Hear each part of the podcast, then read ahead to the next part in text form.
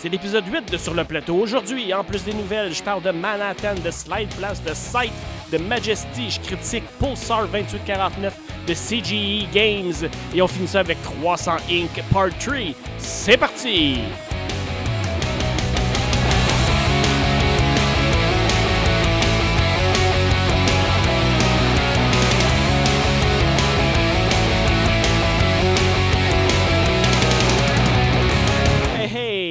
Sur le plateau, ici Mathieu. Et bienvenue à ce nouvel épisode, l'épisode 8 du podcast. Aujourd'hui, émission chargée où est-ce qu'on parle d'un paquet de choses, mais je vais surtout être très, très, très heureux de euh, vous parler de mon expérience à la fin de l'épisode d'un de mes jeux favoris du début de l'année, Pulsar 2849 de Chex Games Edition. Mais pour débuter euh, cet épisode, on va commencer par faire un petit tour euh, des nouvelles. Petites nouvelles, grosses nouvelles, grandes nouvelles, plein de nouvelles. Premièrement, voilà quelques semaines, on a appris que euh, le studio euh, qui euh, appartient à euh, Monsieur euh, Fall, c'est euh, Monsieur Fall, c'est un des euh, propriétaires de Trick Track en France. Trick Track, c'est un site web de nouvelles, de critiques, euh, de vidéos, de, de- de- d'apprentissage de, jeux, de présentation de jeux, avait vendu son studio, dans le fond, son, sa, maison de production à Plan B Games et Sophie Gravel, la propriétaire. Donc, ça passe euh, de- entre mains euh, québécoises, le site euh, français de nouvelles, euh, au bonheur de certains, au malheur d'autres. J'essaie de me faire une idée un peu là-dessus. C'est sûr que la première chose qui nous vient à l'esprit, c'est euh, qu'en est-il du contenu éditorial? Est-ce que ça va être encore euh, complètement indépendant? Ou est-ce que les sorties qui vont venir de Plan B Games, Eggert Pla- Planet Games vont être un peu euh, touchés par, le, par le- les propriétaires.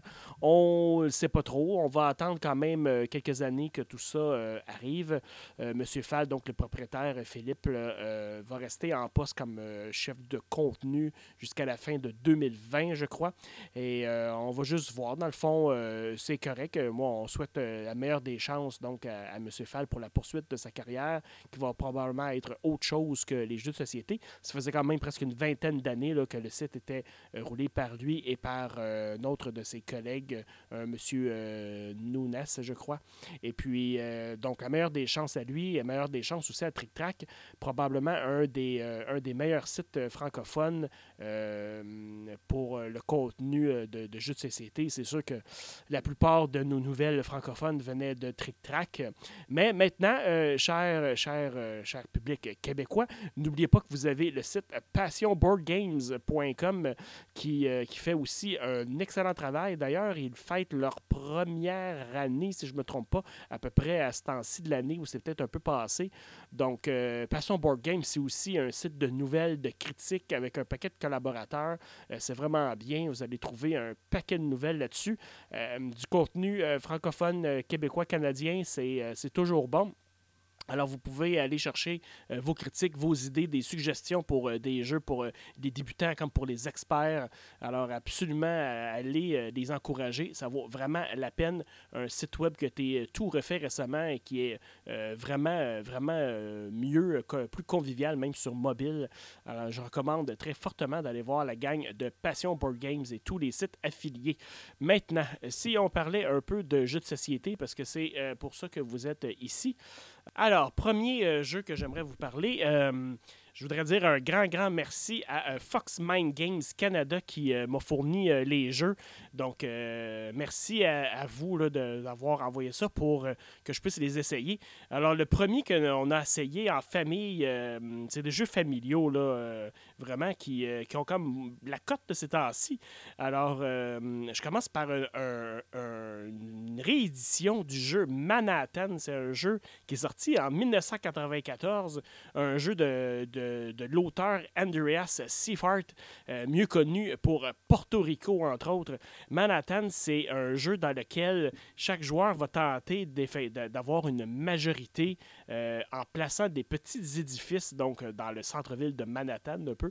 Donc, euh, on va, chaque personne va avoir un certain nombre de bâtiments à placer et on va compter les points dépendamment de la majorité dans chacun des quartiers et de la hauteur des bâtiments. Alors, c'est vraiment un, jeu de base sur le, contrôle d'influence dans certaines zones. Et aussi, on va aussi travailler avec des cartes. Donc, c'est la gestion de, de, notre paquet de cartes. C'est un jeu qui joue de 2 à 4 joueurs, 45 minutes. Et puis, à tour de rôle, chacun des joueurs va avoir donc une sélection de cartes euh, sur lesquelles il va être représenté un petit carré de 9, euh, cases, 3 par 3. Et puis, euh, sur ce quadrillé-là, il va avoir un emplacement désigné en rouge qui va correspondre à un emplacement sur lequel il pourra mettre un de ses bâtiments.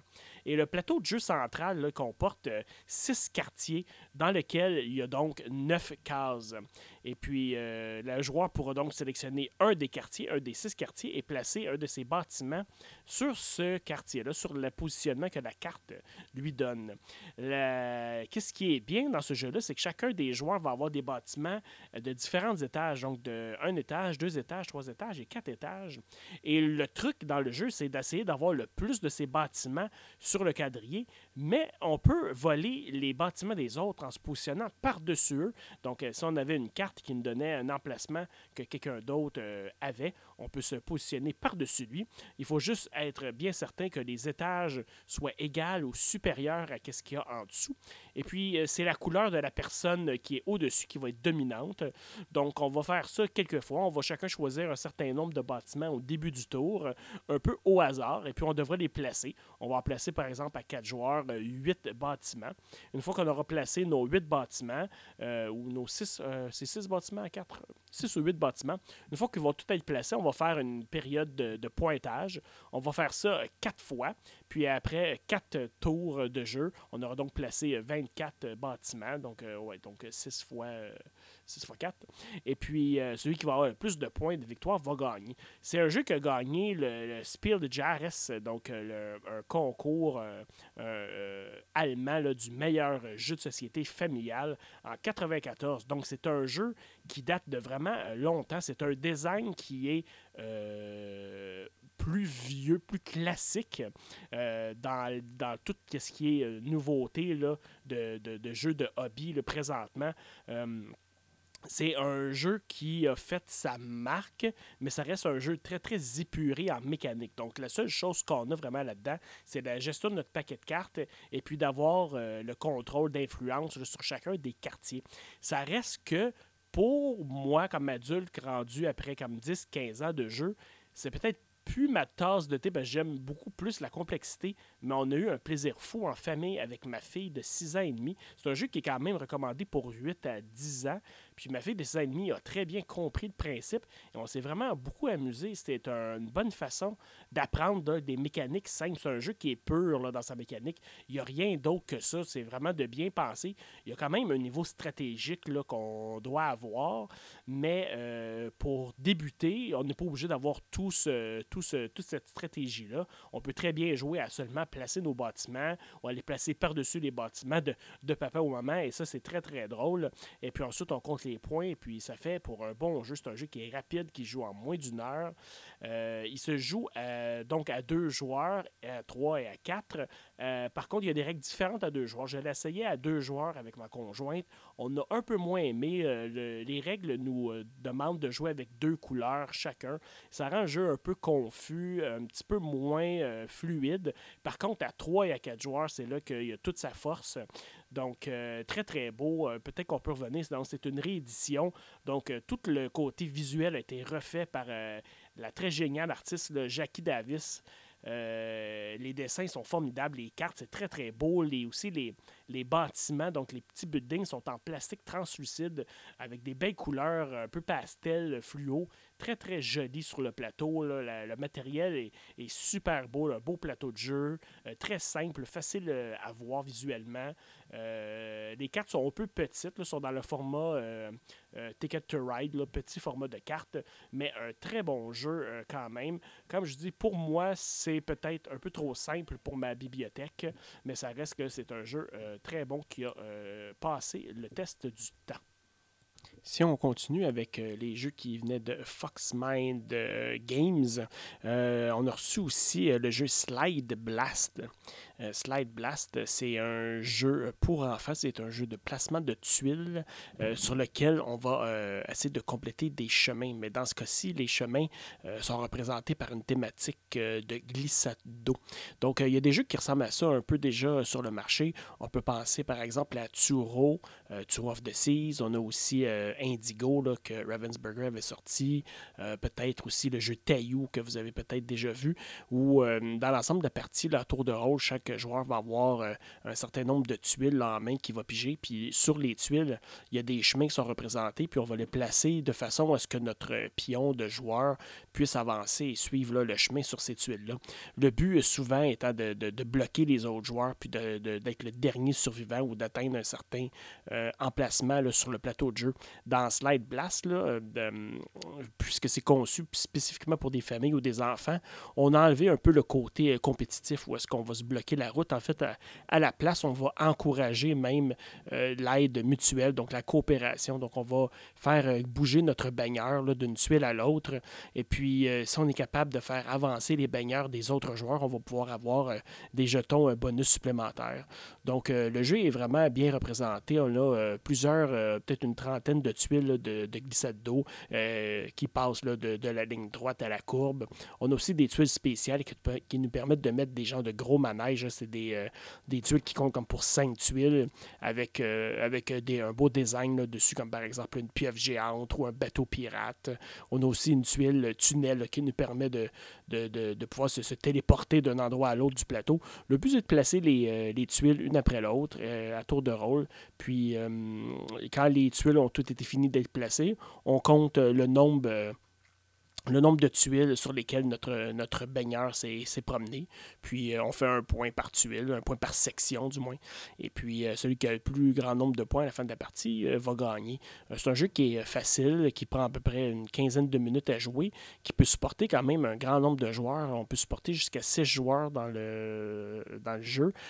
chacun des joueurs a une couleur, une petite carte qui représente le, le baigneur, qui sont des, des, des, gens un peu habillés, un peu, tous un peu étranges. le le, grand gars musclé ou la, personne âgée avec son petit chien ou euh, le, jeune garçon, la jeune fille, tout ça. Euh, c'est bien drôle. Moi, euh, les enfants ont beaucoup aimé ça. C'est facile à jouer. Pas beaucoup de stratégie. Il faut juste essayer d'être capable de repasser sur les mêmes, sur les mêmes chemins le plus souvent possible pour essayer de maximiser nos déplacements. c'est un jeu qui est super populaire. Il est facile à ranger aussi dans de petite boîte, pas très cher non plus. fait que ça, c'est un excellent, un excellent ajout à la collection euh, de jeux pour, euh, pour euh, ma fille qui a 6 ans. Donc, je pourrais le recommander là, entre à peu près ça, entre 5-6 ans et jusqu'à jusqu'à l'âge adulte. Là, on a quand même beaucoup de plaisir aussi adulte, mais il y a quand même moins de stratégie qu'un jeu comme Turo ou même Indigo là, qui, qui demande là, de réfléchir plus pour ne pas être pris au piège par les autres joueurs. Fait que, fait que pour ça, c'est vraiment un bon jeu dans ce, dans ce style-là. Donc ça s'appelle Slide Blast et c'est édité par Foxmind Games. Autre petite nouveauté que j'ai pu essayer dans la dernière semaine, c'est un jeu qui s'appelle Majesty euh, for the Realm. Euh, c'est un jeu qui euh, provient de Asmodee. originalement, ça a été édité par Hansing Gluck. Et le designer, c'est Marc-André. Marc-André, vous l'avez peut-être déjà vu, c'est celui qui a fait Splendor aussi, un jeu hyper populaire dans les dernières années, où est-ce qu'on essayait de, faire de, se bâtir un engin d'achat de, pierres précieuses. Et puis, au fur et à mesure que la partie avance, on achetait différentes cartes qui nous donnaient des points. Et puis le premier qui, pouvait atteindre 15 points remportait la partie. Ici, là, dans Majesty, euh, on reprend une partie un peu de, ce qui avait fait euh, euh, que Splendor était très populaire. C'est des petits jetons qui ressemblent à des jetons de poker en plastique rigide.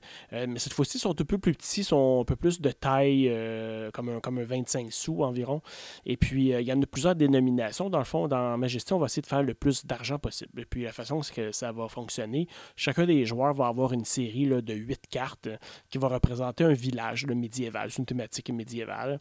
Chacun de ces cartes-là représente une partie du village. Par exemple, euh, il pourra avoir euh, euh, le moulin, moulin à blé, l'aubergiste, il va avoir la garde militaire, des trucs comme ça. Il va avoir aussi une, une sorcière, donc une, une maison de sorcière. Et Chacun de ces bâtiments-là pourra accueillir une carte de, de personnages. Euh, les cartes personnages qui vont être mélangées en début de partie. Puis euh, on va en, mettre euh, six cartes de face visible dans une rivière qui est disponible pour tous les joueurs. Et puis à tour de rôle, on va faire un peu la technique comme dans Century. C'est-à-dire que la première carte qui est à gauche va être toujours gratuite. Et puis pour pouvoir ramasser les autres cartes plus loin dans la file, on va devoir les, les acheter en dépensant des, des meeples, des petits personnages qu'on pourrait accumuler au, cours de la partie. Euh, et puis la façon que ça fonctionne, c'est qu'une fois que tu récupères ta carte personnage, tu la mets en dessous de la carte qui représente son, son euh, sa maison ou son, son habilité. Pour fur et à mesure que tu les déposes, ben, ça active son pouvoir. Donc par exemple, je sais pas moi, la, la boulangère, à chaque fois que tu mets une carte, ben, ça te donne un certain nombre de points. Euh, si tu en mets une deuxième, ben, l'habilité est doublée. Donc euh, tu essaies de faire des combinaisons comme ça. Chacune donc des bâtisses est, est, comme complémentaire. Donc à toutes les fois que tu, que tu mets un personnage, va activer une certaine, certaine habilité qui pourrait être euh, de compter les cartes euh, sur les cases, sur les, euh, euh, de d'autres personnages. Par exemple, euh, en mettant le, garde, euh, je vais compter tous les personnages que j'ai en dessous du moulin, de l'auberge et, du fabricant de bière, par exemple. Puis ça va donner un certain nombre de points. Le but, c'est d'accumuler des, des, points comme ça à chaque tour, mais on va, on va jouer jusqu'à temps qu'on ait un certain nombre de cartes. Donc la partie est, fixe. ça arrive quand même assez rapidement. On va piger un certain nombre de cartes. Et puis quand la dernière personne qui va avoir pigé sa douzième carte, eh bien, le jeu va arrêter. Et puis, on va comptabiliser tout l'argent qu'on a fait pendant la partie, puis celui qui a le plus d'argent va gagner. Il y a plusieurs, euh, il y a plusieurs petites tactiques qu'on peut essayer d'utiliser parce qu'on va avoir, oui, l'argent qui provient des cartes comme tel, mais on va avoir aussi un, pointage de fin de partie qui va être euh, euh, de compter les majorités dans chacun des bâtiments. Donc, par exemple, si on a décidé de tout mettre nos œufs dans le, même panier, bon, on va avoir un certain nombre de points pour ces cartes-là. Euh, mais on peut avoir aussi un avantage d'être réparti sur plusieurs parties du village. On va multiplier nos points euh, pour la diversité, mais on va peut-être en avoir moins pour, euh, pour la majorité de chacune des cartes. Fait qu'il y a comme deux, trois choses là, à vérifier comme ça. Le jeu joue de 2 à 4 joueurs. On parle d'environ une vingtaine de minutes par partie. Il n'y a pas rien de complexe. On parle d'une complexité comme Splendor. Il, y a, beaucoup de matériel. Ça, ça, ça, a une apparence de vouloir être un peu plus stratégique, mais ce n'est pas vraiment. On y va, on choisit une carte, on la met, puis on fait l'action. Euh, c'est quand même intéressant. C'est, euh, un jeu qui, euh, qui, peut bien se placer là, en fin de soirée. on peut en jouer facilement deux parties, là, puis ça va avoir pris 30 minutes. Euh, j'imagine que c'est un jeu, je ne l'ai pas joué à 4 joueurs, mais à 2 joueurs, donc ça va très très vite. À 4 joueurs, ça doit être assez rapide aussi, puisque chaque personne prend une carte, euh, et puis la place. Il n'y a pas énormément euh, de, de, de, de, paralysie d'analyse à faire dans ce jeu-là. Je vous dirais que le point, mon point négatif, celui que, que j'ai le moins aimé, c'est qu'on passe notre temps à ramasser des sous, et puis il n'y en a pas nécessairement une quantité énorme de chaque dénomination. Puis on est toujours en train de faire euh, du change ou d'échanger. Euh, OK, euh, j'ai 10 jetons, je vais m'échanger 10, 10, 1 unité pour un 10. Alors on fait souvent ça, puis il n'y a pas de 3. Puis il y a beaucoup de fois où on devrait prendre 3 sous, mais il y a un 5-10. Fait qu'il faut toujours, on est toujours en train de faire un peu de, un peu de change. même en fin de partie, quand on calcule le score final, puisque c'est le nombre d'argent qui compte, on reçoit des, des nos points, c'est des sous. On fait juste des échanges. OK, voici 5-10 euh, pour un jeton 50, voici 2,50 pour un jeton 100. Fait qu'on veut passer euh, la moitié de la, partie, dans le fond, à faire du change. Mais euh, si on enlève ce, petit point négatif-là, le jeu, donc, joue très bien. Ça, va très bien dans une soirée où on joue et à Sagrada, et à Century, et à Splendor, et à Majesty. Fait que je pourrais probablement le recommander à ceux qui aiment ce type de jeu-là. Les visuels sont, très beaux. C'est bon, médiéval. Il n'y a pas aucune thématique vraiment. C'est un peu cartoon. J'aime bien le, le, style. Les icônes sont claires. Une fois qu'on a joué une partie, on sait très bien à quoi s'attendre. Donc, euh, ça. C'est Majesty for the Realm. C'est édité donc par Ensim Gluck. C'est euh, Z-Man Games Asmodee euh, qui nous sort ça ici au Québec. dans les autres nouvelles, je vais jumeler une nouvelle avec, avec une expérience de jeu aussi. un des jeux que je joue le plus souvent ces temps-ci avec ma conjointe, c'est Sagrada. Dans Sagrada, on est on est des joueurs qui essaient de faire des. fond, de, recréer le, vitrail de la Sagrada Familia là, en Italie. le thème n'est pas vraiment important ici. L'idée, c'est qu'on va, va piger un certain nombre de dés dans un sac, des dés de couleur, et puis on va les lancer, puis on va, à tour de rôle, en recruter chacun deux, et puis on va essayer de les placer sur notre plateau de jeu qui, euh, qui est dans le fond un carré séparé. Et sur ce carré-là, il va avoir euh, certaines restrictions de placement. Euh, par exemple, soit une couleur ou un chiffre représenté sur le dé. Puis on a aussi des réglementations là, spécifiques pour le placement. Par exemple, on ne peut pas mettre deux dés de la même couleur là, adjacents un à l'autre, soit horizontalement ou verticalement. Ou on ne peut pas mettre non plus deux valeurs là, identiques, là, une à côté de l'autre. on va avoir aussi des euh, on a des missions euh, à compléter pour obtenir nos points fin de partie, des missions qui sont euh, des objectifs qui sont communs. On a aussi un objectif personnel qui est, qui est une, couleur de dé. Donc, ça nous permet à la fin de la partie, le dépendamment de la couleur qu'on a choisie, de calculer tout le nombre, le pointage de tous les, tous les dés de cette couleur-là qu'on a placé sur notre plateau de jeu. Qu'est-ce qui est bien de Sagrada? C'est un jeu qui est simple pour jouer, mais qui, qui, offre quand même beaucoup de stratégie. Il y a plusieurs petits plateaux qu'on peut insérer dans notre euh, plusieurs petites cartes là, objectifs euh, à mettre dans notre plateau de joueurs qui changent un peu la difficulté. On a aussi des, euh, outils qui, qui se trouvent être euh, des cartes euh, qu'on pige au hasard en début de partie qui vont nous aider à, trafiquer un peu les règles de base. Donc, peut-être une carte qui nous permettrait de placer un dé sur un, endroit où on ne pourrait pas le faire habituellement. je vais jumeler ça avec une nouvelle parce que présentement, le jeu se joue, on peut jouer solo et jusqu'à 4 joueurs, donc de 1 à 4 joueurs. Et il va avoir l'extension 5-6 joueurs qui va être euh, sur Kickstarter au, début de l'été, je pense c'est mai ou juin 2018. Alors on va nous offrir deux nouvelles couleurs euh, de plateau avec plusieurs dés pour aller avec ça. Il va y avoir des nouveaux outils, des nouveaux objectifs communs, tout ça. Alors ça, ça va être très bien parce que c'est un petit jeu qui est quand même simple. Tout le monde joue un peu en même temps. Donc la sélection du dé se fait en en, pige serpent, donc euh, du premier joueur au dernier, le deuxième joueur, le dernier joueur pige son dernier, son deuxième dé, et puis on revient au premier. Euh, c'est un petit jeu qui est vraiment fun, qui est vraiment bien, qui a été euh, qui est quand même difficile à trouver en magasin. Il faut attendre. C'est un produit donc du socio-financement, puis c'est difficile euh, pour ces gens-là de, faire de la production. Ce n'est pas géré par un, grand, éditeur. Donc, euh, au fur et à mesure que les copies rentrent en magasin, ils sont aussitôt euh, vendus et partis. Donc, le truc, c'est de le précommander ou peut-être, absolument, les les éditeurs qui font ces trucs-là sur Kickstarter nous permettent de, commander une copie du jeu de base en même temps que. Fait c'est pour ça que je le mentionne, ceux qui le veulent vraiment.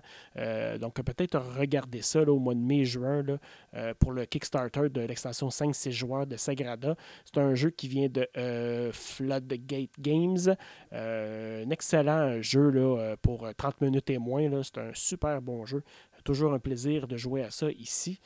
un autre aussi qui a eu du temps de jeu, c'est le magnifique Azul de Plan B Games, ou en fait, je devrais dire de Next Move. si vous ne savez pas, Plan B Games a décidé de se partir une nouvelle entité euh, qui s'appelle Next Move pour tous ces jeux euh, abstrait euh, de stratégie. Et puis, euh, le, truc dans leur marketing, c'est que tous leurs jeux vont avoir quatre lettres. Donc, comme Azul est le premier, parce que Next Move, c'est deux mots de quatre lettres. Donc, Azul et quatre lettres. Leur deuxième titre dans cette série-là, ça va être un autre jeu de Emerson Matsushi, celui qui nous a amené Century Spice Road. Alors, on parle de Reef, R-E-F-F, R-E-E-F, en fait. c'est un jeu genre de de placement de corail, mais c'est un jeu abstrait où est-ce qu'on va accumuler euh, euh, différents points de victoire là, avec le, positionnement de notre corail. J'ai bien hâte de voir ça. Ça, ça s'en vient aussi au courant de l'été. Euh, donc, Azul, toujours bon. C'est un, Azul, c'est un jeu qui euh, te permet de euh, piger des tuiles pour faire du carrelage. Euh, il y a des cinq choix de couleurs. le but, c'est de les piger, de les mettre sur notre plateau de joueurs dans certaines lignes. Et de, à la fin de chaque tour, là, on va déplacer un jeton de chacune des lignes chacune de nos lignes pour compléter un carrelage, là, un quadrille qui se trouve sur notre plateau de joueurs. Et puis, on va marquer des points dépendamment de, de l'ordre où on va les déplacer. Donc, une tuile seule sur une ligne va marquer un point, mais si elle est adjacente à une autre tuile, elle va marquer, elle va faire des points pour chaque tuile adjacente. Donc, c'est un jeu qui est vraiment fort intéressant. Azul, c'est un jeu de 2 à 4 joueurs, Azul. Puis, c'est un jeu qui va jouer environ 45 minutes, là, je dirais. Donc, toujours très bon, là, Azul ici euh, dans la famille, depuis qu'il est arrivé. Euh, je le recommande fortement si vous ne l'avez pas encore essayé. C'est tout dans la même catégorie. là. Aujourd'hui, là, on a parlé pas mal de, ce type de jeu-là. Donc, euh, Majesty, Sagrada, Azul. On peut rajouter Century Spice Road et puis aussi Splendor. C'est tous des jeux en bas d'une heure qui jouent bien, donc en famille. Pas besoin de connaître les gros jeux de stratégie. Ça se place toujours bien. On peut en jouer deux parties, donc c'est facile d'accès puis en plus, euh, dans Azul particulièrement, le matériel, il est euh, fantastique et très, très beau. Donc euh, voilà pour Azul de Next Move Plan B Games. OK, maintenant, euh, je vais peut-être discuter un peu euh, de Sight. Euh, ben oui, Sight, le excellent jeu de Jamie Stegmaier, Stonemeyer Games. Sight, pour ceux qui ne connaissent pas, c'est un jeu d'influence de, de, de, territoire, de contrôle de territoire, de gestion de ressources. Ça ressemble à un jeu de guerre quand tu le regardes visuellement, mais en fait, c'est un jeu de un jeu de ferme finalement, où est-ce qu'on va ramasser des ressources, dépendamment des sur les emplacements où on se trouve, ça, on va déplacer nos généraux d'armée. Mais euh, oui, on peut faire des points en faisant des combats qui sont réglés par des cartes. Mais euh, la plupart des points qu'on va faire, c'est en bien, en, faisant de la gestion de notre territoire, tout ça. Donc, euh, c'était la première fois que je l'essayais en solo. Donc, il y a un paquet de cartes qui vient avec le jeu qu'on appelle l'automa, donc le, paquet d'automa. C'est vraiment comme si c'était un, une intelligence artificielle, un robot qui jouait contre contre soi. Et puis à chaque tour, on va piger un certain nombre de cartes. Et puis euh, ça va nous dicter les actions que, l'autre joueur, le joueur euh, robot, euh, va jouer. Donc on choisit notre faction à nous, on choisit la faction du joueur automa. Et puis chacun tour de rôle, on va faire nos actions. Le but, c'est d'essayer de, de, le, battre au pointage. et puis c'est c'est une expérience assez spéciale, autant que c'est le jeu a l'air complexe quand on joue à multijoueur, mais dans le fond, les actions sont simples. Euh, faire la gestion de l'automa, euh, moi, j'ai trouvé certaines parties un peu euh, délicates ou difficiles, surtout au niveau du mouvement des troupes. Il y a vraiment une façon de euh, de bien comprendre le déplacement de la, troupe automa. Il euh, faut compter soit le nombre de cases, la partie de gauche à droite, il faut toujours y aller euh, avec l'endroit où il y a le moins de, de, personnages adjacents, tout ça. J'ai trouvé quand même ça un peu lourd, le côté automa de site. je vais devoir réessayer. j'ai pas fini la partie parce que justement, à la fin, je, je pense que j'ai fait des, des erreurs dans mes déplacements, d'essayer d'être le plus euh, le plus proche possible de comment le, jeu devrait se jouer. Euh, au début aussi, j'ai choisi une faction qui était vraiment à côté de moi, parce que sur le plateau de site, les, euh, les, factions sont placées à des endroits opposés du plateau. Et puis, je pense que ça aurait été probablement plus facile de prendre une, une faction qui était complètement à l'opposé, le, plus loin possible, parce qu'ils avancent relativement vite et ils font beaucoup plus de points que, que nous. Le temps qu'on fasse deux, trois coups, on dirait qu'eux, en en ont fait huit. Alors, euh, c'est quand même, il euh, faut que ce soit quand même difficile. On, s'attend à ça un peu. Mais euh, oui, la gestion du paquet automa, même si c'est simple, les icônes, tout ça, j'ai trouvé la, façon, donc le, mouvement complexe. je vais devoir réessayer. C'est clairement faisable. Il y a un paquet de monde qui aime beaucoup la partie solo de site. Je vous dirais que je préfère le solo de Terraforming Mars qui se fait tellement bien. J'aime bien le, principe euh, euh, dans Terraforming Mars, dans Site, il y a aussi énormément de matériel, là, fait qu'il y a une gestion au début là, de tout euh, ouvrir, euh, toutes les choses. Puis, euh, bon, j'ai, les versions, j'ai le plateau supplémentaire, donc le gros plateau avec toutes, les, toutes les composantes. Donc, ça devient, ça fait beaucoup de gestion pour jouer un jeu solo. Je, préfère, je pense, la, rapidité qu'un, Terraforming Mars offre, ou même un de mes favoris, Nemo's War. J'aime beaucoup, beaucoup, beaucoup Nemo's War. Il y a comme une aventure qui te raconte. Donc, j'abandonne pas encore l'idée pour site solo, mais définitivement, c'est vraiment un jeu multijoueur à 4 joueurs. c'est vraiment excellent, 3-4 joueurs. Donc, je vous en reparle si jamais j'ai reçu une autre partie. Si, si je me débrouille, j'étais peut-être juste fatigué, là, mais j'ai trouvé vraiment le, déplacement des troupes difficile dans site solo avec l'automa, l'automata. fait que c'est ça pour site de Jamie Stegmaier et Stone Meyer Games. Maintenant, euh, c'est temps de faire un euh, petit tour dans la librairie et euh, ça va être le temps que je vous explique le jeu de la critique d'aujourd'hui. C'est Pulsar 2849. Alors, on écoute un peu les règles et ensuite je vous reviens avec mon opinion personnelle sur le jeu. Pulsar 2849 est un jeu de Vladimir Souhi sorti en 2017 euh, par Chess Game Edition. C'est un jeu de 2 à 4 joueurs qui se joue entre 60 et 90 minutes.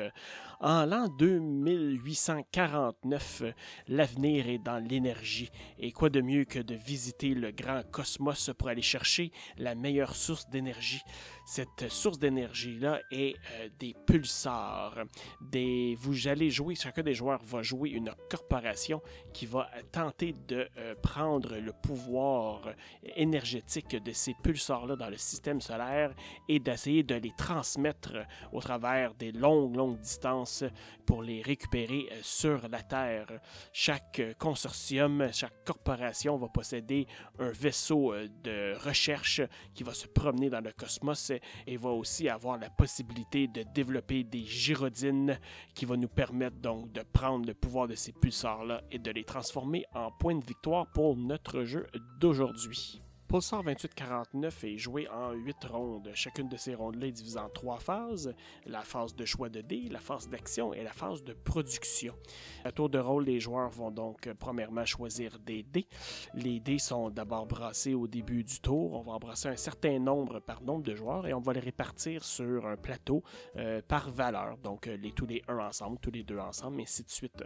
On va ensuite déterminer la, la case médiane, donc la case dans laquelle on va retrouver le dé qui se trouve exactement au milieu de la séquence. Donc, si on répartit tous nos dés sur une ligne, quel est le dé du milieu? On va déplacer un petit marqueur qui va identifier cette case-là, qui va déterminer donc la case médiane pour le tour, ce qui va déterminer de quelle façon nos pions, nos marqueurs pour euh, le tour de, de jeu et pour nos cubes d'énergie vont être distribués dans la partie. Chaque joueur va donc avoir en sa possession 2 dés pour démarrer la phase d'action. Dans la phase d'action, euh, le joueur va avoir accès à plusieurs actions qui vont lui permettre de remporter euh, des points de victoire au travers de la partie. Il va pouvoir utiliser un de ses dés pour faire voler son vaisseau dans son vaisseau sur le plateau de jeu entre les différentes planètes. Donc, il pourrait prendre un dé de valeur 4 pour bouger son vaisseau de 4 cases, par exemple. Il pourrait aussi décider de développer des pulsars, donc euh, dépendamment où son vaisseau est arrêté. S'il est arrêté sur un pulsar, il pourra donc en prendre possession grâce à un petit anneau qu'il met sur le plateau de on pourra aussi euh, développer des transmetteurs. Donc, euh, ce, sont des, euh, ce sont des petites plaquettes qui vont nous permettre de gagner des points de victoire ou de faire des actions supplémentaires. On pourra les acheter donc avec un, un de nos dés dans la phase d'action. On pourra aussi essayer de développer de la technologie et ce qui pourra nous aider aussi à obtenir des bonus durant la partie, des points de victoire ou nous donner plusieurs tuiles qui vont nous permettre d'augmenter l'efficacité de nos dés. Euh, on pourra aussi travailler sur, euh, notre, euh, sur notre base spatiale, un petit plateau de joueurs qui est unique à chacun des joueurs, qu'on pourra développer aussi certaines technologies et certains bonus au travers de la partie. La dernière phase du tour s'appelle la phase de production. Dans cette phase-là, on va faire plusieurs choses. On va d'abord euh, déterminer euh, la nouvelle ordre de tour pour le prochain tour. On va aussi euh, distribuer des cubes d'ingénierie qui sont déterminés sur une piste d'ingénierie. On va aussi euh, prendre des pénalités si on a des pénalités. Donc sur cette piste, euh, piste-là, si on a choisi euh, des, des, trop élevés et que notre pion se ramasse complètement du côté droit, on va avoir des pénalités de points de victoire. Ensuite, on va récupérer des points pour, nos transmetteurs. Donc, des transmetteurs qui vont nous permettre d'avoir des points à chaque, à chaque round. Donc, on va les récupérer. On va aussi récupérer nos points pour les gyrodines qui vont être en fonction. Donc, on peut les activer puis on peut les mettre en fonction pour les faire tourner sur elles-mêmes. Eux, elles, elles vont nous donner un certain nombre de points. On a trois types de gyrodines. Donc, les gyrodines à un point, à deux points ou à trois points. On va les récupérer à ce moment-ci à la phase de production. On va aussi euh, faire des points pour certaines technologies qu'on aura développées euh, sur nos pistes de technologie. On a un arbre de technologie à euh, huit niveaux. à chaque nouvelle, c'est ce qui va aussi déterminer le nombre, euh, le numéro du tour auquel on est rendu. Donc, euh, à la fin du huitième tour, ce sera la fin de la partie. Euh, puis, à chaque tour, on aura des nouvelles technologies donc de disponibles qui vont augmenter notre choix d'action pendant notre tour d'action. Et ensuite, on va se préparer donc pour le prochain tour. Donc, il y, il y a des choses qui vont disparaître. Par exemple, des transmetteurs qui n'auront pas été achetés vont disparaître et vont être remplacés par des nouveaux. On va aussi avoir des technologies qui vont avoir été prises par un joueur qui vont nous permettre euh, d'avoir un nouveau joueur sur cette technologie-là. Et on va pouvoir aussi euh, donc euh, augmenter euh, sur notre piste de technologie un petit marqueur qui nous permettra de, prendre des technologies de niveau supérieur. Une fois qu'on a fait ces trois phases-là, on recommence, on fait ça donc huit fois. Et à la fin de la partie, on pourra euh, donner, euh, on aura accès à des objectifs de fin de partie qui sont disponibles à tous. Donc on met trois objectifs en jeu. On va donner des points de victoire pour ces objectifs-là. On aura aussi des points finaux pour certaines technologies qui nous donnent des points de fin de partie. On aura aussi euh, des points pour chacun des pulsars qu'on va avoir réclamés pendant la partie. On va avoir des points pour les gyrodines qu'on va avoir en construction mais qui n'auront pas été euh, activés. On va avoir euh, des points dépendamment de la position sur la piste d'initiative. On peut avoir aussi euh, des points pour toutes les stations. On va établir des stations euh, orbitales sur certains euh, systèmes qu'on va découvrir sur le plateau de jeu. On aura aussi des points pour cela. Alors, on va compter tous les points de victoire et le joueur qui va avoir le plus de points de victoire va gagner la partie. naturellement, c'est juste un petit aperçu de comment se passe le jeu. Il y a énormément de variabilité dans le jeu. On va en reparler dans la critique qui s'en vient maintenant.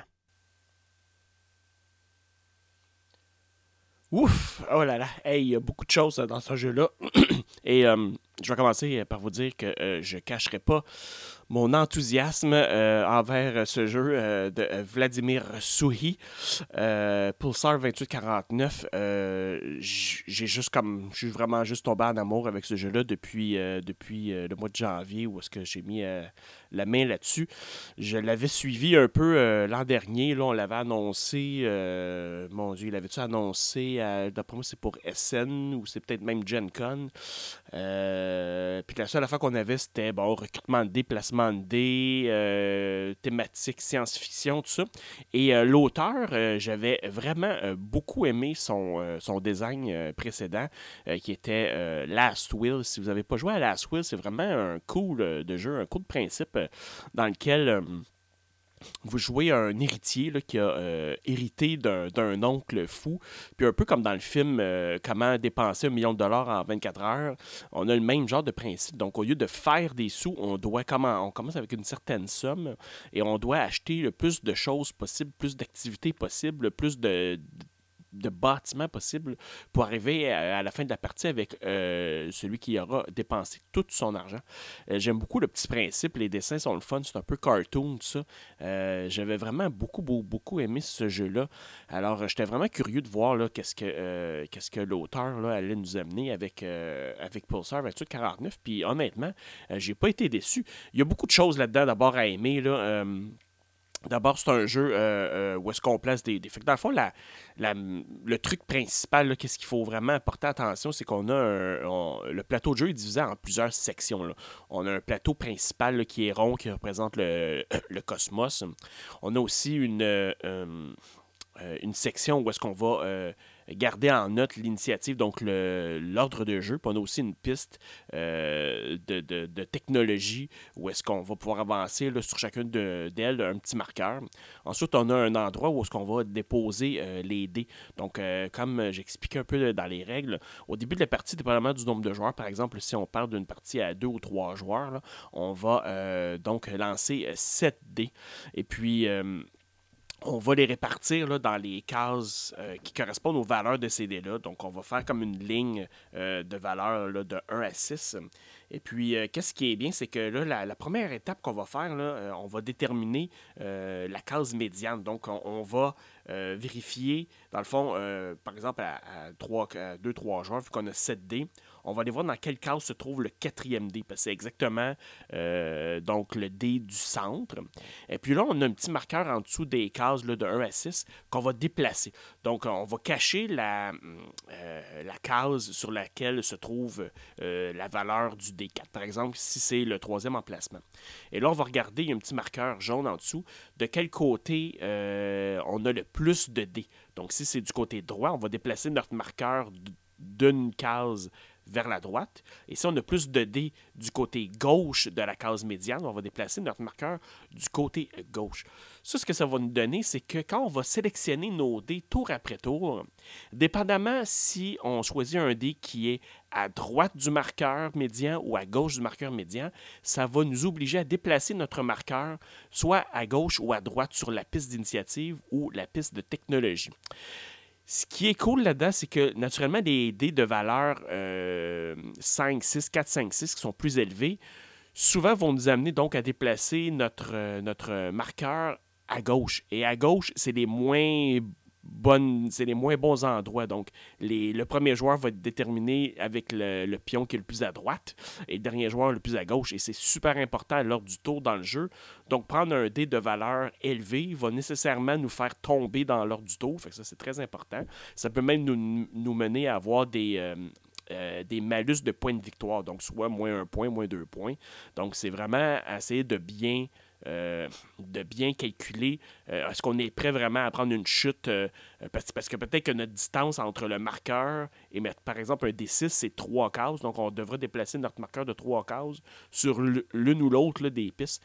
Donc est-ce que je suis prêt vraiment à perdre trois espaces sur la piste d'initiative? C'est vraiment à voir Ensuite, on regarde, euh, donc, euh, si on décide de prendre un dé de plus faible valeur, qui nous permettrait de faire des actions peut-être un peu plus faibles, bien là, on peut peut-être aller chercher euh, la position de tête sur l'ordre de tour, ou on peut peut-être avancer sur notre piste là, de, de, technologie. Puis avancer sur la piste de technologie, c'est aussi super important parce qu'on peut aller chercher des cubes de technologie. Donc, quand on est complètement au bout de la piste, on peut aller chercher des cubes de technologie là, et ces cubes-là, on pourra les échanger contre un dé bonus.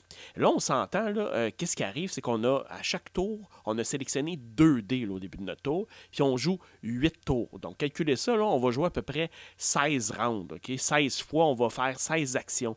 Donc, à toutes les fois qu'on est capable d'aller chercher un dé bonus, il y a un dé rouge qui est fourni avec le jeu. Tous les autres dés sont gris. Des rouges restent au centre le, dé bonus, si on l'agite, dans le fond, euh, on va toujours copier le dernier dé qui reste, qui n'a pas été sélectionné, parce qu'on en met toujours un euh, de plus que le nombre euh, de joueurs. À part à deux, là, il va en avoir plus, mais on sélectionne une des valeurs de dé qui reste, puis on le copie. puis on fait une autre action, donc une troisième action dans notre tour. C'est super important d'essayer de maximiser le nombre d'actions qu'on va faire, parce qu'il n'y en a pas tant que ça, puis il n'y a pas énormément de, façon de, faire des combos où est-ce qu'on va jouer euh, justement plus que 2D. L'idée, c'est de prendre les deux bonnes actions, puis il y a beaucoup de choix.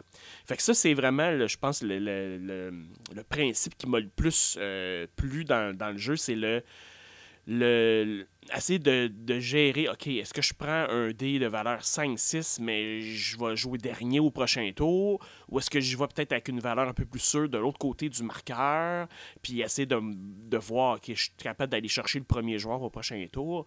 Puis qu'est-ce qui est bien en plus, c'est que c'est pas toujours pareil, c'est-à-dire que notre petit marqueur médian, il va se déplacer au travers euh, du jeu à chaque tour. Donc ça se peut qu'éventuellement, les dés 5-6, si on a toujours déplacé notre notre marqueur vers la droite, ça se peut qu'un D5 devienne euh, un dé qui me fasse avancer à gauche. C'est possible, c'est quelque chose qui est, vraiment possible. Alors, c'est vraiment excellent. ensuite, une fois qu'on a tout choisi nos dés, puis qu'on a trouvé ce principe pas mal le fun, on va dans les actions. Là, au niveau des actions, oui, on a deux dés. Qu'est-ce qu'on fait avec? Naturellement, la valeur du dé est super importante. Un peu comme euh, Château de Bourgogne, où est-ce qu'on peut euh, jouer avec les dés. Dans ça, on peut aussi, on a des petits euh, jetons qui nous permettent de soit d'augmenter ou de diminuer de, de 1 ou de 2 la valeur. Le truc, c'est qu'on commence tout le monde avec 1 au début de partie, un, valeur de, de 1, plus 1, moins 1. Mais euh, pour en récupérer, on va devoir dépenser des, des. Honnêtement, comme je vous dis, avec le nombre d'actions qu'on a, aller chercher ces jetons-là, c'est vraiment un dernier recours parce que gaspiller un tour pour aller chercher ces jetons-là, parfois, ça peut être vraiment nécessaire. Tu dis, OK, euh, euh, je vais prendre un plus 2. Là. Bon, pour prendre un plus 2, ça me prend un dé de. Ça me prend. Faut que je gaspille un dé de valeur 2, OK, pour aller chercher un plus 2, moins 2. Parce que ce qui se passe, c'est peut-être que dans un autre tour, tu voudrais faire un voyage sur le système solaire, euh, peut-être de 8 cases. Parce que si tu es capable de prendre un 6, d'ajouter un plus 2, ça pourrait te faire 8. Puis là, tu pourrais te déplacer de 8, aller faire peut-être plus d'exploration spatiale.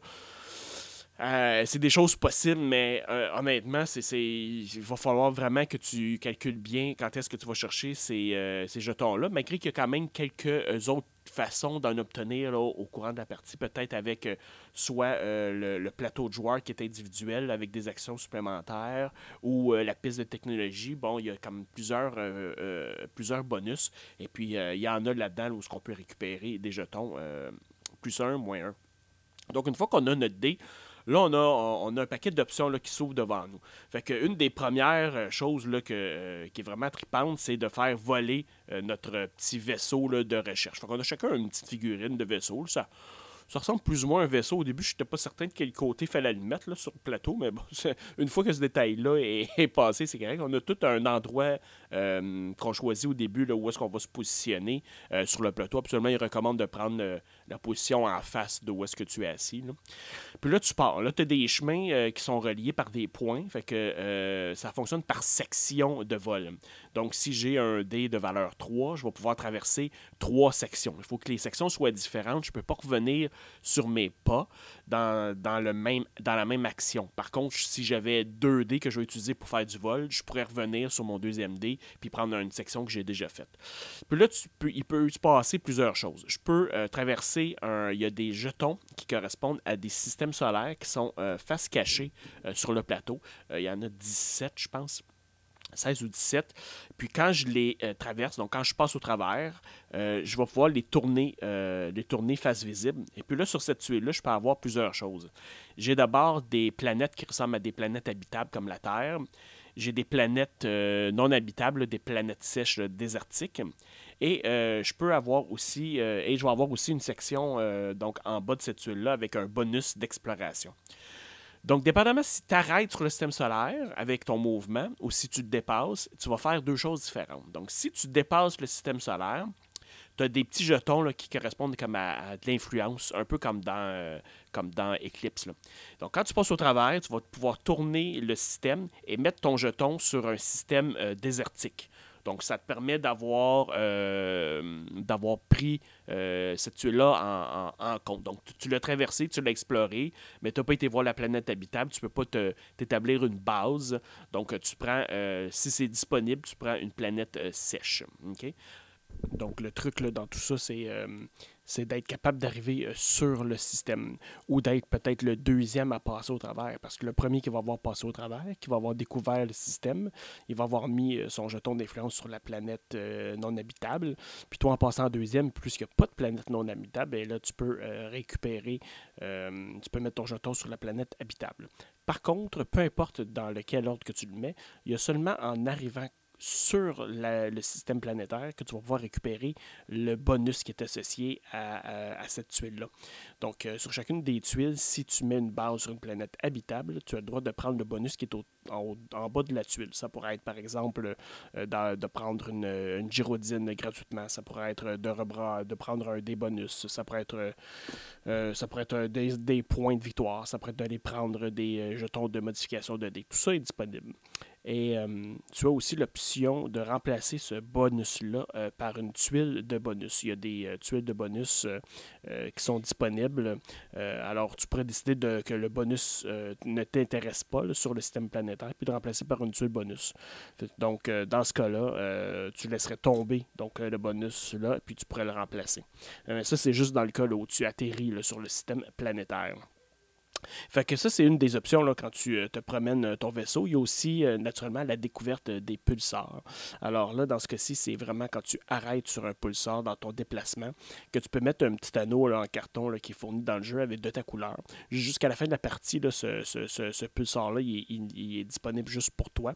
Et tu vas pouvoir le développer en mettant une, une gyrodine dedans, ce qui va pouvoir te permettre de faire des points de victoire en fin de partie. Donc, il y a comme deux processus. Il y a d'abord, il faut acheter euh, la gyrodine. Puis ensuite, il faut la placer sur le. Tu peux la placer gratuitement pendant ton tour, n'importe quand. Et ensuite, pour l'activer, tu as aussi un autre coût. Donc, ça coûte tout le temps des dés. Hein. Donc, pour récupérer, par exemple, euh, une gyrodine de valeur 1, ben, ça va prendre un dé de valeur 1. Et pour activer une euh, gyrodine de valeur 1, ça prend un, dé de valeur 3. Fait, tout ça te prend des actions. Alors, c'est bien, bien important de maximiser tes actions là-dedans. S'il y a des bonus pour ceux qui ont le, euh, réussissent à avoir deux euh, fonctionnelles euh, à eux. Donc, on va avoir des tuiles de bonus qui valent des points de victoire en fin de partie. Le premier qui réussit à en avoir deux a un 7 points, le deuxième en a 4 points. Euh, si tu es le seul à avoir développé ce type-là euh, de Girodine, donc tu pourrais avoir, si tu réussis par exemple à en avoir 4 avec un autre joueur en a 2, eh bien, tu pourrais ramasser le bonus de 7 et le bonus de 4 points. Il y en a seulement deux types par, euh, par type de Girodine, fait que ça c'est un bon moyen d'aller faire des points. Tu as aussi euh, avec TD, euh, tu peux aussi te promener donc sur les euh, donc sur tracés entre les planètes. Et qu'est-ce qui est bien, c'est que sur le plateau individuel de joueurs, il y a qu'est-ce qu'on appelle le faire une faire une run. Donc tu vas pouvoir te promener entre les systèmes et dépendamment du nombre euh, de, sections que tu vas avoir franchies avec ton dé, ça pourra te rapporter un certain nombre de points. Par exemple, le joueur avec le plateau rouge euh, pourrait accumuler, par exemple, deux points de victoire pour chaque section euh, de ligne verte qu'il va franchir dans son tour. Donc, il faut d'abord activer cette, cette, cette fonction-là. Et ensuite, dans un autre tour, en ce moment-là, ben tu prends ton dé pour te déplacer. Puis là, tu dis, OK, j'active, j'active, je fais une course, je fais une run. Et puis là, tu vas calculer ton nombre de sections que tu vas faire. Ça peut être bien, dans ce cas-ci, d'avoir accumulé des, des, jetons de modification de dés pour peut-être aller faire un, euh, un 6 là, ou, un, ou un 8 là, de déplacement euh, pour aller maximiser ce bonus-là. Fait que ça, c'est une autre façon aussi de faire des points. Fait que ça, c'est ce qu'on peut faire euh, en se déplaçant, en faisant voler notre vaisseau, euh, notre vaisseau de, recherche. On peut aussi, euh, dans notre action, on peut, on peut donc développer une technologie. On peut donc développer une technologie. Les technologies, il y en a plusieurs. Il y en a il y a trois grandes sections euh, qui sont installées au début de la partie aléatoirement. Elles sont recto-verso, euh, genre A, B, C, 1, 2, 3. Et puis, on peut faire n'importe quelle combinaison. Au début, la première partie, on nous conseille de prendre seulement le, côté A1, A2, A3. Là-dessus, il va y avoir des technologies euh, qui vont être disponibles à chaque tour. Donc, au début de la partie, la première ligne, on en a trois disponibles qu'on devrait acheter là, avec nos dés. Donc, on doit les développer, on doit les. Qu'est-ce qu'ils appellent C'est les, les, les patents. Donc, on doit les enregistrer, on doit les breveter. Alors, on prend une OD, on le dépense, on met notre jeton euh, d'influence sur un de ces, euh, ces trucs-là, puis ça va nous donner des bonus, soit des bonus instantanés, soit des bonus euh, de fin de partie. tout ça est indiqué là, avec des icônes, c'est très bien. Puis à chaque tour, on va augmenter notre marqueur de tour d'une rangée. Ça va nous débloquer des nouvelles technologies. c'est fait pour qu'il y ait deux personnes au maximum qui peuvent développer une de ces technologies-là. Donc, à quatre joueurs, il y a quand même seulement deux, deux joueurs différents qui peuvent enregistrer une technologie. Et euh, il y a deux types de façons de les enregistrer. Il y a, des endroits où est-ce que euh, dans le tour, deux personnes peuvent les développer en même temps. Et il y en a d'autres qu'il y a seulement un joueur par tour qui peut le développer. Donc, euh, le joueur met son jeton d'influence, puis à la fin du tour, il va le descendre d'une section, puis là, ça va ouvrir cette technologie-là au prochain tour pour un autre joueur. Euh, fait que là, ça, c'est une, autre chose qu'on peut faire avec nos dés dans notre tour. Il y a un paquet de combinaisons, de combos qu'on peut faire avec ça. C'est super. On peut aussi aller euh, acheter des euh, transmetteurs. Donc, ça, c'est des grandes tuiles dessus et qui sont comme un peu comme des, des objectifs. Alors, on, on en présente 4, euh, euh, en début de partie, 3 en début de partie. Et puis, euh, ceux-là aussi, on va donc les acheter avec nos dés. Donc, ils ont une certaine valeur pour les acheter. Une fois qu'on les prend sous notre contrôle, on va devoir les activer. Fait qu'on va aussi dépenser des dés pour les activer. Une fois qu'ils vont être activés, on va les tourner de côté.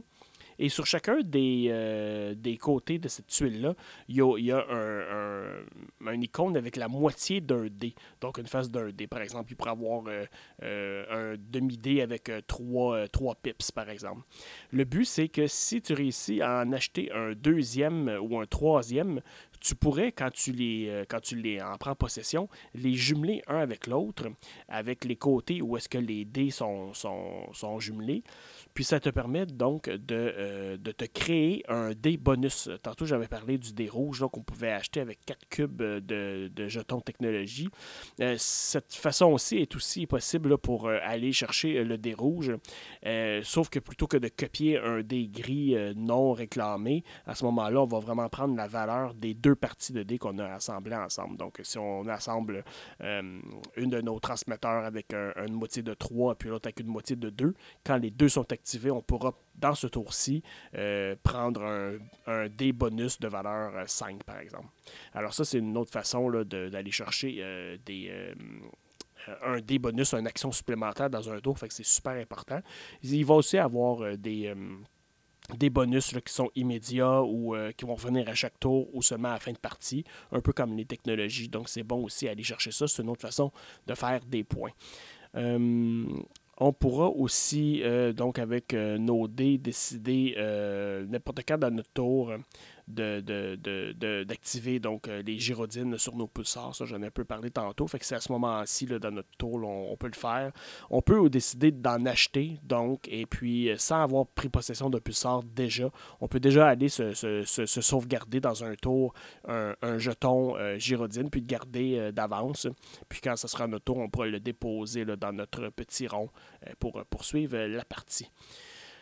Une fois qu'on a fait toutes les phases d'action, on arrive à la phase de production. À ce moment-là, là, on a plusieurs choses à faire, on a plusieurs étapes qui se font quand même assez rapidement. On va euh, euh, déterminer le nouvel ordre du tour, fait qu'on va regarder notre piste, euh, notre piste hors du tour, dépendamment des idées qu'on aura choisies là, en, début de, en début de tour. On va avoir soit avancé ou reculer notre jeton. Fait qu'on va replacer l'ordre de tour avec cette, cette piste-là. On va aussi donner donc les nouveaux cubes de technologie à ceux ceux qui, en ont droit. Donc, le, plus avancé sur cette piste-là va récupérer, par exemple, trois cubes. Le deuxième en récupérera deux. Donc, euh, c'est bon d'aller, euh, d'aller se mettre euh, en première place ou en deuxième place sur cette piste-là. Ensuite, on va donner les pénalités s'il y en a. Donc, si on est complètement à la droite d'une des deux pistes ou des deux pistes, on va perdre des points de victoire.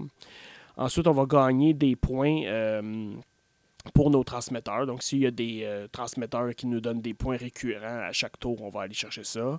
On va aller chercher des points pour nos gyrodines qui sont activées et qui, qui tournent sur elles-mêmes. On va aller chercher des points pour certaines technologies qui vont nous donner des points à chaque tour. On va euh, faire un ménage de toutes les tuiles transmetteurs qui n'auront pas été achetées. On va toutes les remplacer par trois nouvelles à la fin du tour. Et puis, euh, on va donc avancer aussi le, pion sur notre échelle de technologie pour débloquer euh, la prochaine ligne de technologie. Si on est au huitième tour, ben, à ce moment-là, on déclenche la fin de partie et puis on va compter les points de fin de partie. Celui qui aura plus de points euh, va gagner.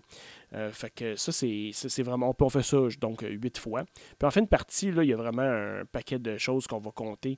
On va compter tous les tous les systèmes planétaires qu'on a visités sur lesquels on a laissé un de nos pions d'influence. Ça va nous rapporter des points de victoire. Donc, par exemple, si j'ai visité six six systèmes, puis j'ai laissé six jetons, ça va aller me chercher 12 points de victoire.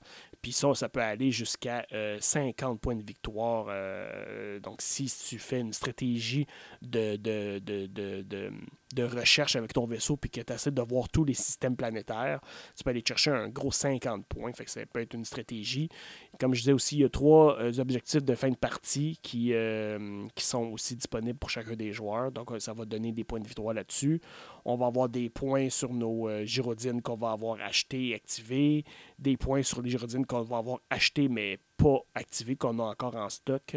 On va avoir des points pour tous les ensembles de deux cubes euh, technologie qu'on va avoir récupérés. Et puis, euh, on va aussi avoir des points sur l'ordre de tour. Euh, alors, ça, c'est vraiment, vraiment. il y a vraiment une paquet de façons de faire des points. On a l'impression qu'on joue à un jeu de Stephen Feld dans, dans ce cas-ci.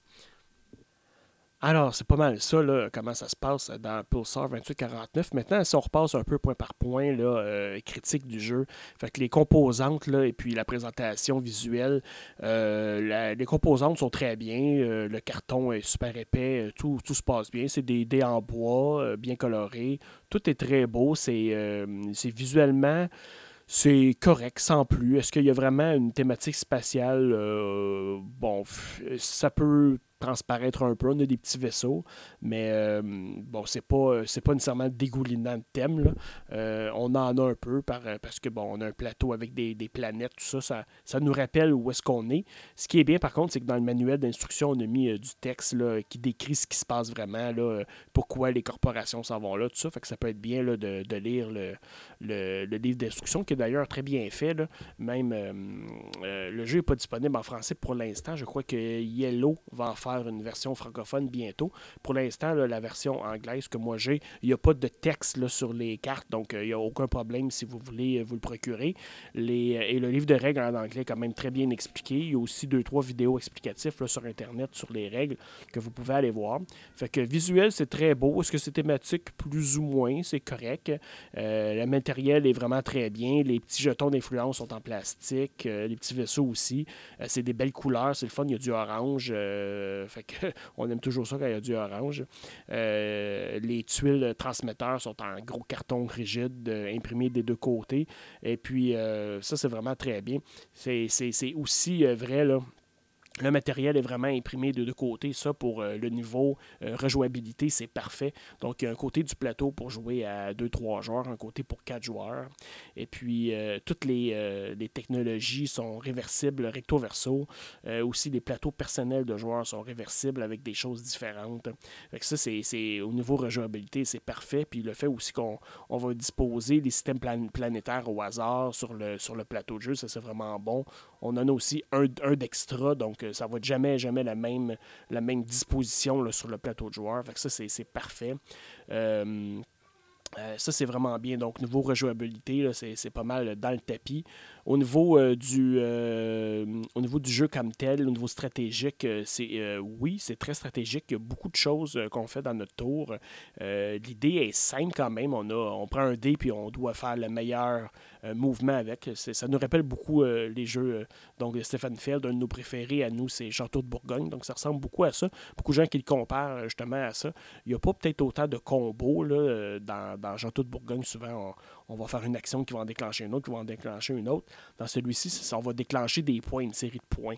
Donc, euh, plus on va avancer dans la partie, plus on va faire de points. Fait que ça, c'est vraiment euh, parfait. Ça pourrait peut-être ressembler aussi à Grand Austria Hotel, qui est un jeu de placement de dés, euh, dans le genre un peu. Là, ça, si vous aimez ce style de jeu-là, du moins, et puis qu'en plus vous aimez la thématique spatiale, ça vaut vraiment, vraiment, vraiment, vraiment la peine d'aller voir ça. Moi, de mon côté, un de mes jeux favoris de, de, recrutement de dés, de placement de dés, c'est Alien Frontier, surtout avec l'extension euh, euh, Faction. Euh, sauf que au niveau rejouabilité, ça finissait peut-être un peu par se ressembler. bon, je joue pas trop souvent pour justement pas, pas le brûler.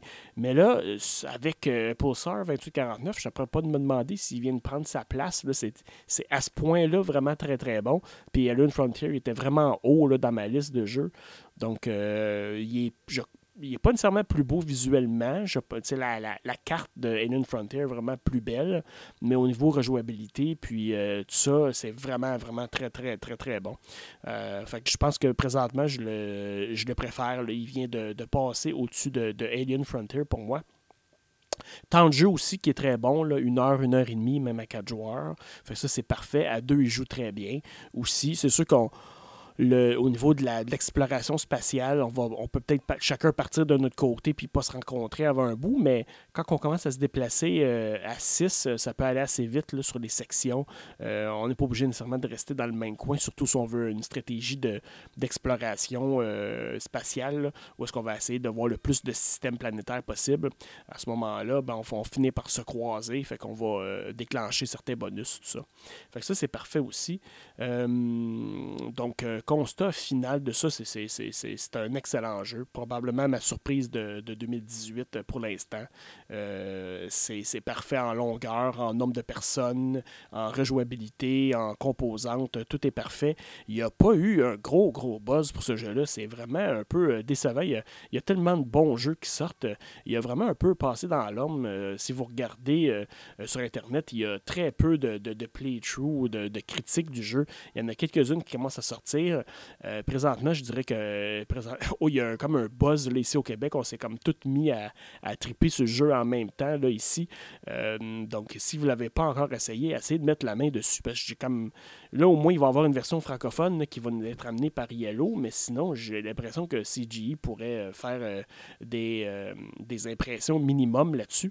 D'ailleurs, le l'auteur, euh, Vladimir euh, Souhi, et ça c'est quand même assez drôle, euh, il, a comme vu que j'étais fan de son jeu sur Board Game Geek, puis j'ai reçu un, geek mail de sa femme qui, qui me disait qu'il était en train de, de, développer une compagnie de jeux de société personnels, parce que ce qui arrive, c'est, oui, il est rendu à son 3-4e design, mais il fait très peu de sous avec ses développements, là. naturellement ça s'en va dans les fournisseurs, puis tout ça, fait qu'ils ont décidé familiale, lui, euh, sa, fille, sa femme, de se partir en affaires, puis de développer une nouvelle compagnie de jeux qui s'appelle Delicious Game.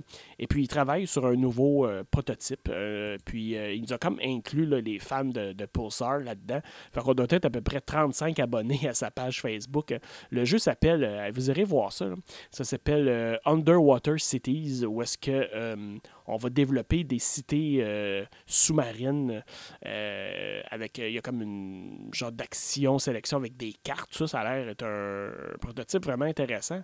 Du moins, l'auteur, le, avec ça, comme deux gros hits de suite, c'est sûr que je, suis vraiment intéressé. Puis il a l'air d'être très transparent de comment il va euh, développer ça.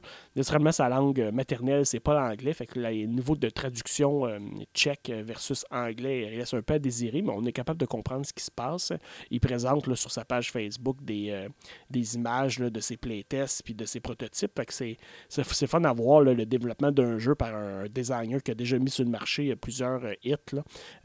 Fait que ça, c'est pas mal cool. Fait qu'allez voir ça. Sa compagnie s'appelle Delicious Games, son site web, donc deliciousgames.org, ORG. sur Facebook aussi, donc une page sur Underwater Cities. Euh, BGG va bientôt approuver sa, page qui va parler du jeu. Donc, euh, allez donner des commentaires sur ses designs. Il a décidé que celui qui allait euh, le donner le plus de feedback allait recevoir une copie du jeu quand il va sortir. Il pense sortir ça vers, pour SN Spiel 2018. Fait que voilà, c'était pour Pulsar 2849 de CGE Edition. C'est un gros, gros, gros two thumbs up pour moi. Donc, allez voir ça euh, je vous le recommande fortement.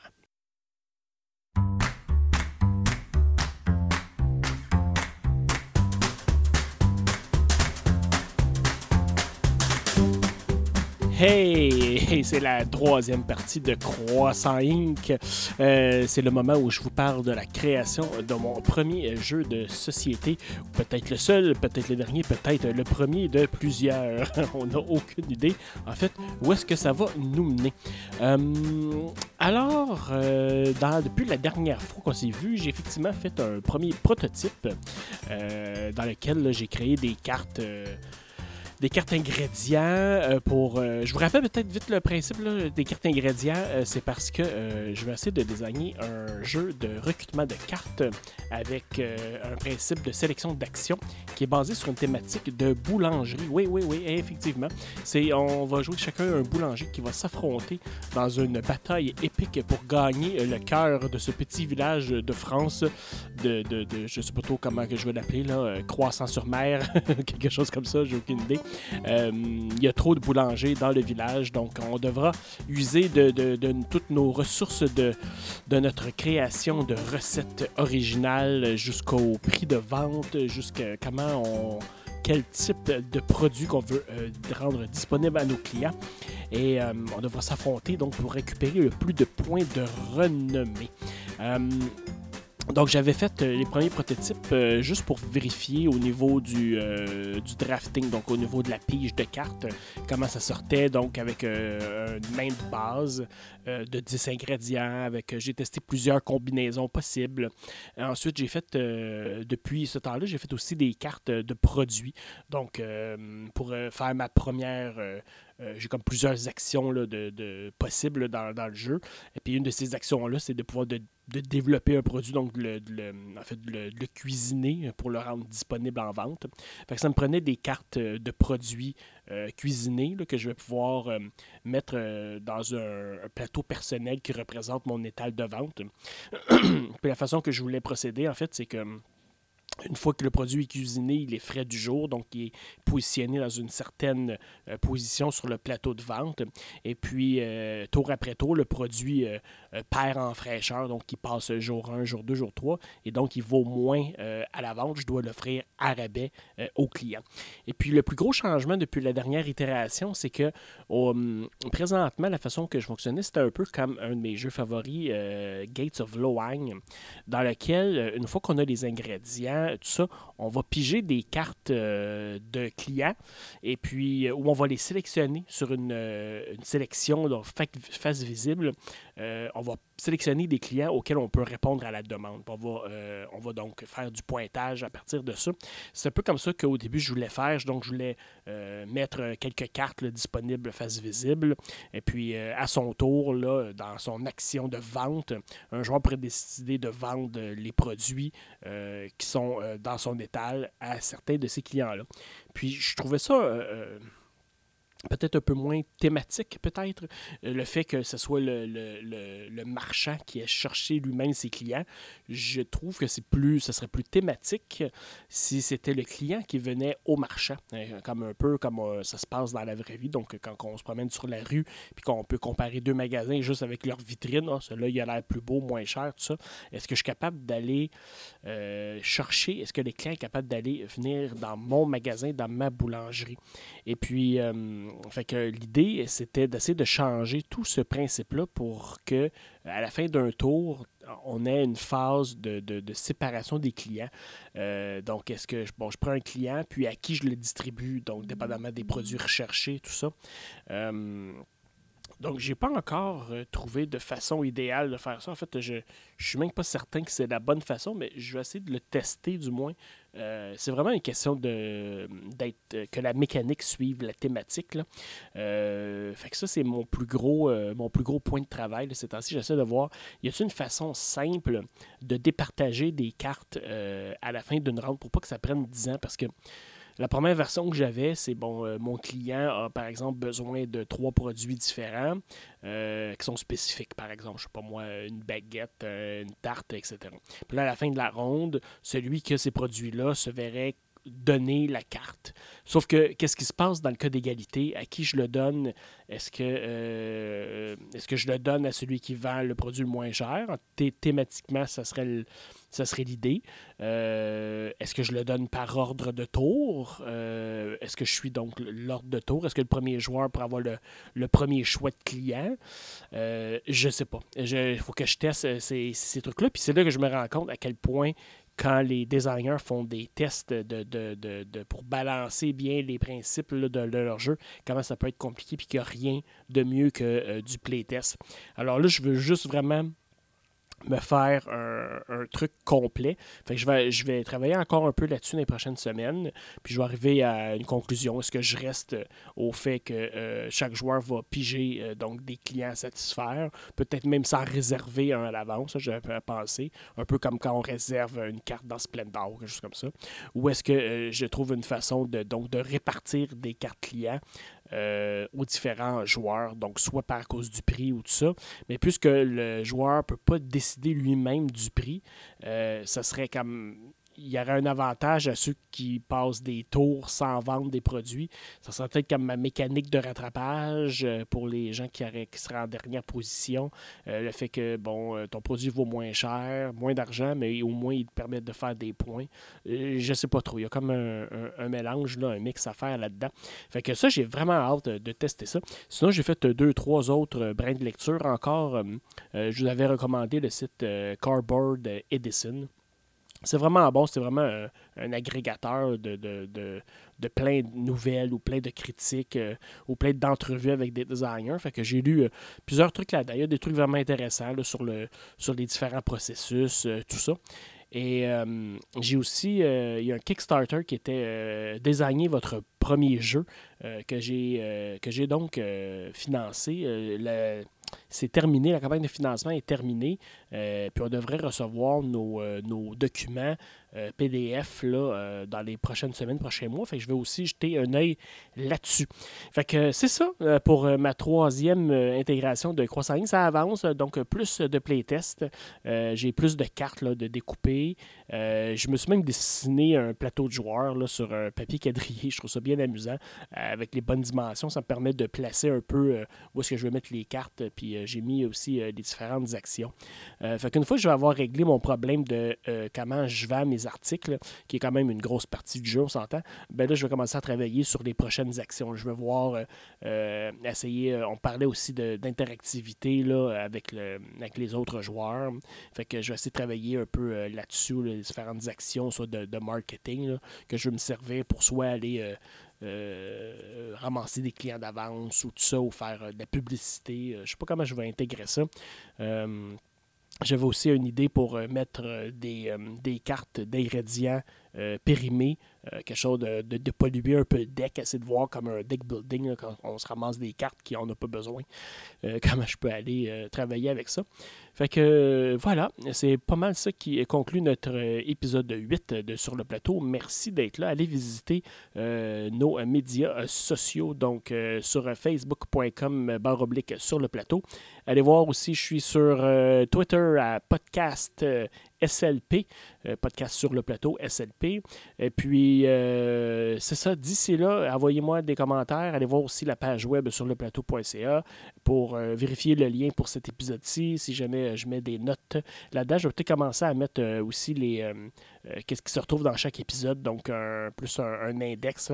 Fait qu'on va faire ça. Allez voir aussi tous les collègues podcasters et reviewers du Grand Québec. Allez voir la gang de Passion Board Games, Board Game Québec, l'école du jeu, professeur Board Games euh, allez voir tous ces gens-là. Ils font un excellent contenu. Et puis, euh, d'ici là, continuez à jouer et on se voit une prochaine fois. Salut!